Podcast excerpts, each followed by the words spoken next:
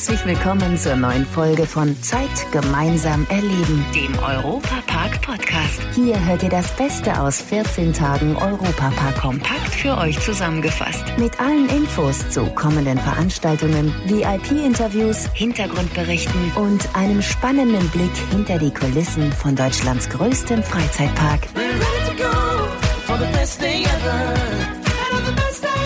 Hallo zusammen, ich bin Matthias Drescher und habe heute viele gute und interessante Neuigkeiten rund um den Europapark und Rolantica für euch im Gepäck.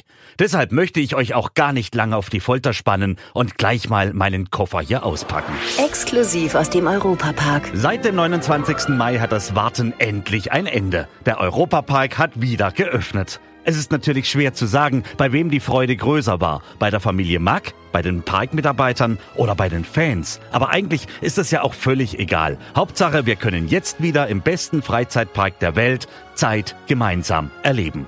Ich bin ja schon ein bisschen neidisch auf den Kollegen Andy Huppertz, denn er durfte gleich als einer der ersten zur Wiedereröffnung in den Park. Bei dieser Gelegenheit hat er sich bei den Besuchern, die sich online ein Ticket gekauft haben, umgehört, wie es denn so mit den Corona-Vorschriften funktioniert. Der erste Tag im Europapark. Wie oft musstet ihr auf F5 drücken, dass ihr für heute Karten bekommt? Gar nicht. Es ging relativ schnell. Ich habe ähm, über die App die Karte gebucht. Ich habe auch eine Jahreskarte und habe auch nicht gleich ab dem Tag gebucht, wo man konnte. Ich habe erst mal eine Woche abgewartet, dann ging das ratzfatz. Und wie ist es jetzt hier so im Park? Wie fühlt es sich an so mit dieser reduzierten Besucheranzahl? Also ich finde es gar nicht so schlimm. Es ist nicht so viel los. Ich finde das Anstehen auch unproblematisch. Ich finde den Abstand gar nicht so schlimm. Also mich stört es gar nicht. Und also die Einschränkung ist natürlich die Maske. Das finde ich nicht schlimm. Also da war, ich wusste das ja und ist okay. Und ansonsten, wie findet ihr es, wie es der Park so allgemein organisiert hat, dass man sich an die Abstände halten kann, eben auch mit der App? Sehr gut sehr gut. Also wir hatten auch das mit dem virtuellen Anstehen vorhin schon mal probiert und das hat auch gut funktioniert. Vom Publikum her kann man sagen, so wie man es sonst auch gewohnt ist, viele Familien, auch natürlich viele Jugendliche, man hat kein Wort Französisch gehört, die dürfen halt noch nicht in den Park. Ansonsten alle Leute, mit denen wir gesprochen haben, die haben sich super aufgehoben gefühlt, haben alle ein großes Lob an den Park gegeben, dass alles top organisiert ist. Haben wir ja selber auch gesehen, überall sind Abstandsmarkierungen, sogar auf jeder einzelnen Parkbank sind Aufkleber, wo Böckli oder Ed und Edda einem sagen, dass man doch bitte 1,50 Meter Sicherheitsabstand halten soll. Also von daher, es war richtig schön. Und ich würde sagen, wir fahren jetzt noch eine Runde Blue Fire, weil nach dem Fjordrafting gerade eben sind wir ein bisschen nass. Deswegen brauchen wir jetzt irgendwas mit Geschwindigkeit, um uns wieder abzutrocknen. Deswegen Top, liebe Grüße aus dem Europapark. Na also, alles in bester Ordnung. Einem traumhaften Tag im Europapark steht definitiv nichts mehr im Weg. Und das gilt auch für die gigantische Wasserwelt Rolantica.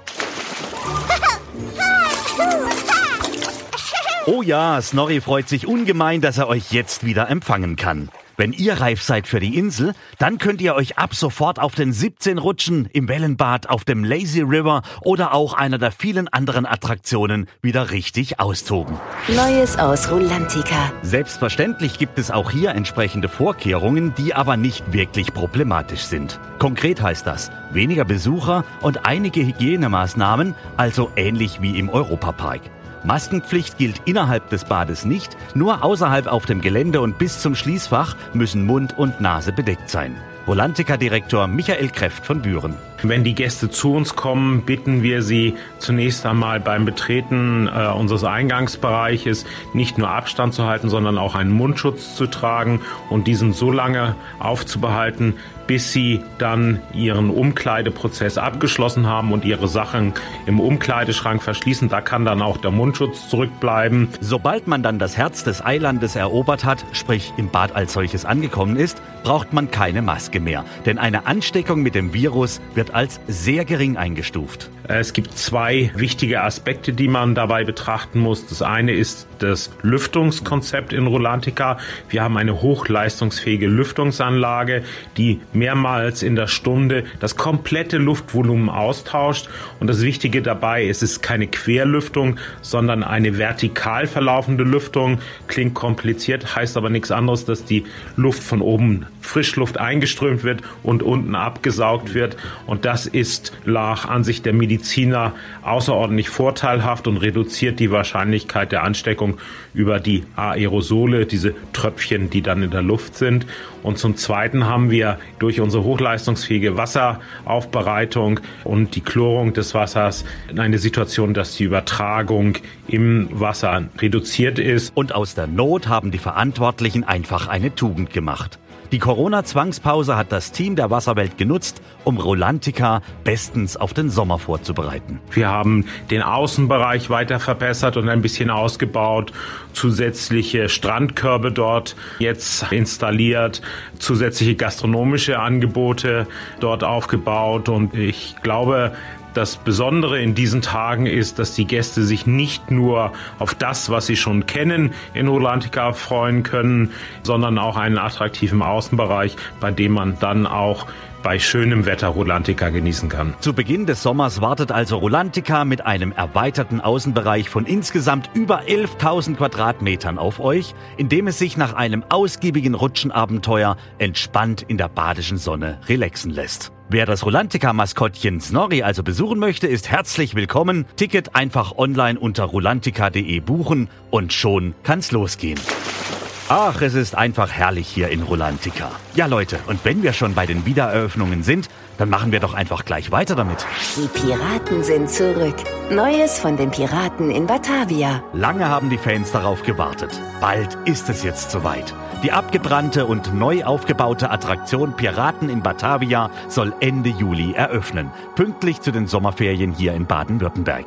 Bis dahin dürfen wir jetzt schon einen exklusiven Blick in die Baustelle der Piraten werfen. Folgt doch einfach mal unserem Reporter Jörg Schütt. Und bei mir ist jetzt Ulla Möll von Max Solutions, also quasi die Fachfrau für die Piraten in Batavia. Was ist genau dein Aufgabenbereich und warum bist du für die Piraten zuständig? Also warum ich jetzt äh, speziell für die Piraten hier rangeholt wurde, ist mir auch noch ein Rätsel. Ich hoffe, ich sehe nicht den sehe nicht, sehe den nicht besonders ähnlich oder so. Meine Aufgabe bei den Piraten ist als Showproducer, mehr oder weniger als Projektmanager, sicherzustellen, dass eben alle verschiedenen Gewerke ineinander fließen. Und vor allen Dingen ist bei mir der Fokus auf die Audio, Licht, Animatronics, ähm, die ganze Show, das ganze Drama, eigentlich das, was die Halle mit Leben fühlt, dass das alles schön ist und Spaß macht. Gibt es denn Dinge, von denen man sagt, das war einem ganz wichtig, die möchte man so ein bisschen mitnehmen von den alten Piraten in Batavia? Und gibt es dann eben auch gleichzeitig Dinge, die ganz, ganz, ganz komplett neu und anders sind? Also was ja die Piratenfahrt ausgemacht hat, war, dass es eigentlich ein Sammelsurium an verschiedenen Szenen und Emotionen und Stories gab. Man konnte da 20 Mal durchfahren und man hat immer wieder was Neues entdeckt und weiß auch von vielen Mitarbeitern, die es geliebt haben, dort ihre Mittagspause drin zu verbringen, weil es einfach so schön war. Und ich denke mir, in der heutigen Zeit, wo alles so schnell geht und hektisch und höher, schneller, weiter, ist, glaube ich, gerade sowas, so eine plätschernde Fahrt in einem gemütlichen Fahrgeschäft auch was ganz Schönes. Das wollen wir natürlich behalten. Also es werden ganz viele kleine Nebenszenen geben, aber was wir diesmal eben haben im Vergleich zu dem alten Fahrgeschäft ist, wir haben einen roten Faden. Das heißt, wir erzählen eine Geschichte, das sogenannte Storytelling, aber wer sich jetzt nicht für die Geschichte interessiert und wer einfach nur entspannt da sitzen will und sich verschiedene Szenen anschauen will, der kann das weiterhin gerne tun. Wir haben einige Szenen aus dem früheren Fahrgeschäft übernommen, weil wir einfach wissen, das sind Lieblingsszenen von Leuten. Andere Szenen sind komplett neu, wo wir uns was Tolles überlegt haben oder lustig drauf waren und uns neue Gags überlebt haben. Gab es sowas wie so einen roten Faden, als das losging zum Beispiel? Was passiert denn dann als erstes? Also los geht's mit dem Design. Das ist das aller, allererste und das ist auch das Wichtigste. Und ohne ein gutes Design, was wirklich auch durchdacht ist, funktioniert das alles nicht.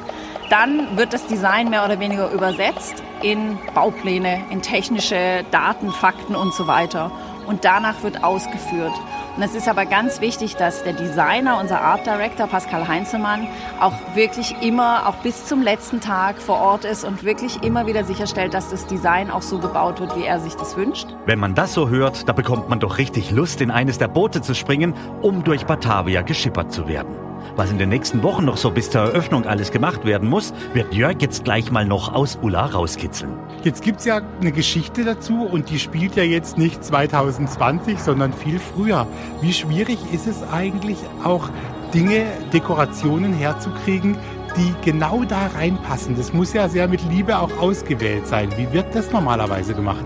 Also da haben wir ja ein, ein sehr, sehr etabliertes und extrem professionelle Dekoabteilung bei uns. Auch da wieder, das Design gibt Zeitrahmen, Locations, Länder und Atmosphären vor. Und unser Deko-Team sind dann diejenigen, die bis nach Indonesien geflogen sind, um sich dort Möbelstücke, Türen, Wände und so weiter anzuschauen und die dann auch hier nach Deutschland gebracht haben.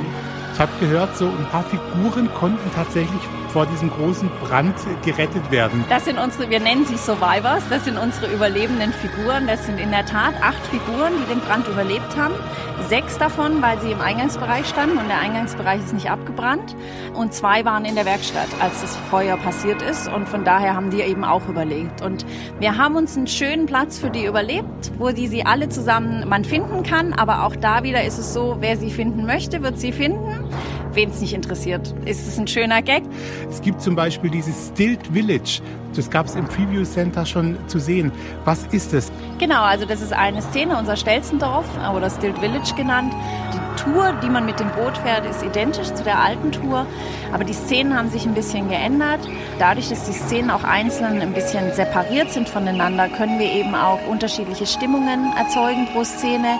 Man hat auch nicht mehr die Vermischung von 300 Wortfetzen, die durch die Halle gehen, sondern dadurch, dass wir jetzt auch wirklich separate Szenen haben, ist es uns einfach auch leichter gefallen, eine Geschichte zu erzählen.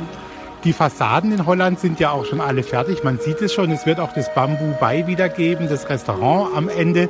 Da fahren die Boote dann auch wieder vorbei. Was passiert denn jetzt gerade im Moment und auch vielleicht in den kommenden Tagen und Wochen? Also wir sind, was die Szenen betrifft, in den letzten Zügen. Also wir sind schon relativ weit. Wir fangen jetzt eigentlich schon an mit unserem Großputz, der wahrscheinlich einige Wochen noch dauert, aber die großen Dreckarbeiten sind vorbei. Das heißt, putzen, putzen, putzen, putzen die nächsten Wochen. Und wir werden die Deko einbringen. Und dann kommt ein ganz, ganz großer Teil, der nochmal ganz viel Energie und Zeit benötigt. Das ist die Installation der ganzen Lichter, der ganzen Showtechnik. Die Animatronics müssen programmiert werden, dass eben dieses ganze, ganze Farbenspiel, die ganze Geschichte ineinander greift. Und wir müssen natürlich auch noch Wasser reinlassen, weil noch steht alles noch im Trocknen, Gott sei Dank. Viel Erfolg weiterhin, viel Freude und die Fans dürfen sich freuen auf den Sommer. Dann kommen die Piraten wieder zurück. Eine Kindheitserinnerung lebt wieder auf. Ab Ende Juli können wir endlich wieder unsere Lieblinge, die Piraten in Batavia, im beliebtesten Freizeitpark Deutschlands besuchen. Europapark von A bis Z. Nach all den vielen Neuigkeiten ist mir jetzt richtig heiß geworden. Deshalb ist die neue Attraktion, die mit dem Saisonstart des Europapark in Rust Premiere feierte, genau das Richtige für mich und alle Eisfans. Im Magnum Pleasure Store können sich Besucher ab sofort ihr eigenes Magnum kreieren. Damit hat Rust den ersten und einzigen dauerhaft betriebenen Magnum Pleasure Store in ganz Deutschland. Dort könnt ihr also jetzt euer Magnum Eis ganz individuell gestalten. Herzstück ist die Magnum Dipping Station, Basis ist der Magnum Rolling aus hochwertigem Vanilleis. Dieser wird in flüssige weiße oder auch Milchschokolade getaucht und ein Mitarbeiter individualisiert dann die jeweilige Kreation mit verschiedenen Toppings nach eurer Wahl. Von Kornblumen über Baiser-Tropfen bis hin zu Himbeercrunch oder auch Popping Candy gibt es die interessantesten Möglichkeiten. Mir läuft jetzt so dermaßen das Wasser im Mund zusammen, dass ich mich gleich mal bei euch verabschiede, bevor zu viel Flüssigkeit einen Schaden an eurem Mobilgerät verursacht. Leider sind wir schon am Ende der heutigen Folge angekommen. Die nächste Folge gibt's am Samstag in zwei Wochen. Aktuelle Infos, Hintergrundberichte gibt es beim Europapark Radio auf radio.europapark.de und alle 14 Tage samstags auf Schwarzwaldradio ab 9 Uhr bundesweit auf DAB Plus per Web und auf der App. Vielen Dank fürs Zuhören und bis zum nächsten Mal bei Zeit gemeinsam erleben, dem Europapark Podcast. For the best day ever.